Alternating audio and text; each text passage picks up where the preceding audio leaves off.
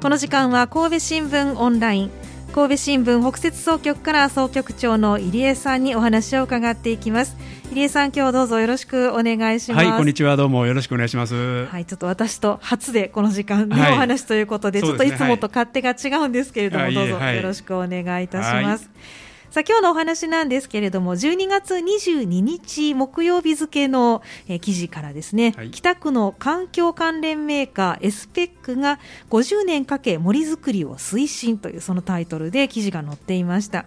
えー、一部ご紹介をねさせていただきたいと思いますが神戸市北区に研究拠点を置く環境試験機メーカーエスペックが三田市永卓寺の山で森づくりを始めました50年先を見据えた取り組みで県立大などとも協力しながら生物多様性を守っていきます。今月上旬には近くにある孟小学校の児童を招いた植樹体験があったということで今日はその話を伺っていきたいと思います、はい、よろしくお願いします、はい、お願いします。はい。では詳しく伺いますでしょうか、はい、ま、エスペックというこの会社なんですけども、はい、あの企業なんかが作っあの開発しました製品をですね、はい。まあ、いろんな条件であの、まあ、テストするとテスト、はい、はい、そういうそういうまあ環境試験機っていうのを作ってる会社なんですけども、なるほど、はい、要はあの温度とかですね、はい、湿度とかあるいは圧力、はい、あるいは振動、うん、まあこういうもののこう要件を加えて、はい、まあ品質の影響をまあ確認すると。はい。まあ、そういうような会社なんですね。なるほど。であの、まあ、具体的に言うとですね、はい、あの温度を80度からマイナスの40度、はいに設定したりあるいはですね湿度を10度から95%と、うん、というような幅でですね、はい、あのまあ、試験していくっていうことなんですね、はい、ですから雪とか霧なんかそういうあの自然現象なんかもまあ再現することが可能で。まあ、例えば企業が作ったのセンサーとかね、はい、あるいはカメラとか、はい、あるいはドローンとか、はい、あるいはあの通信機ですよね、次世代の通信の 5G とか 6G ですね、まあ、こういう技術なんかをそういう環境下で試してみると。というようなそういう企業なんですね。そうなんですね。いろんな会社がありますね。ありますよね。はい。私も初めてちょっと知ったんですけども、えー、それが神戸市北区に北区にはいありますということで、はい、はい、本当に私たちにとって身近な場所ですよね。ねはい、はい。今回でもその環境関連のこのメーカーが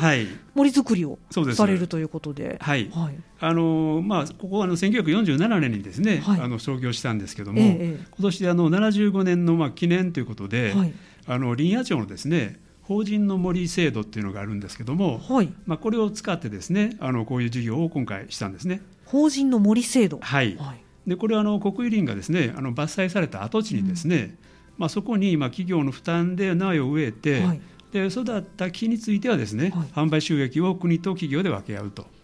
まあ、そういう制度なんですね。なるほど、はい、そこにも応募して今回あ、はい、あの木を植えたということなんですけども、はい、まあ、あの今回ですねあの陽卓寺ですね、ええ、ここのここからですね南東に約1.5キロのあの県道沿いにですねあの、まあ、植えていったんですけども、はい、3.7ヘクタールの山にですねあの、まあ、今回あの山桜とか、はい、あるいはイロハモミジ、うん、それから赤松なんかをですね、うん、あのまあ、もともと三田に自生する、まあ、8種類の苗をですね、はい、まあ、植えたと。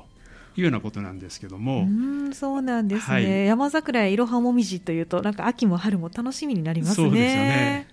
でそれをまあ2024年ですね、はい、ここまでにまあ1万2000本まあ植えると。えー、2020年2年後、まあ、そうですね、1年後になりますかね、はい、はい、にまでにまあ1万2000本ですね。1万2000本、はい、途方もない数にな結構数ね、すごい数だと思いますけども。えーえーまあ、それを植えて、まあ、50年後にですね、まあ、伐採するというね、まあ、そういう計画なんですね。はい、50年後。はい。ね、そうなんですよ。子供たちは見られるかな？そうですね。あの、はい、そう多分大丈夫だと思いますね。はい。はい、で、あのこの際にもですね、ええ、選定する際にもですね、あの三田には県立人と自然の博物館があるんですけども、はい、そこの研究員もですね、え、あのアドバイスをしてですね。はいであのなんか木の高さが異なるですね、ええ、いろんな木を植えるとい。うようなことをしたんですね。はいまあ、そうすることによってですね、まあ、光が地面まで届いてですね、はい。でまあ、いろんなものがねあの、まあ、育っていく、うん、でしかもこう生き物が集まってくるそういう森が、まあ、できるとい。うようなことなんですけども、はい、まあ、そういうことをですね、まあ、メーカーさんがまあやったんですけども、ええ、まあ、それに、まあ、あの県立のねそういう博物館も、まあ、協力したと。うんというようなことなんですけども。いいですね。あの一社だけでするのではなくて、はい、博物館も協力をして、はい、はい、いろんなところが皆さんねこう力を合わせてね、ええ、一つの森づくりをやったということなんですけども。はい。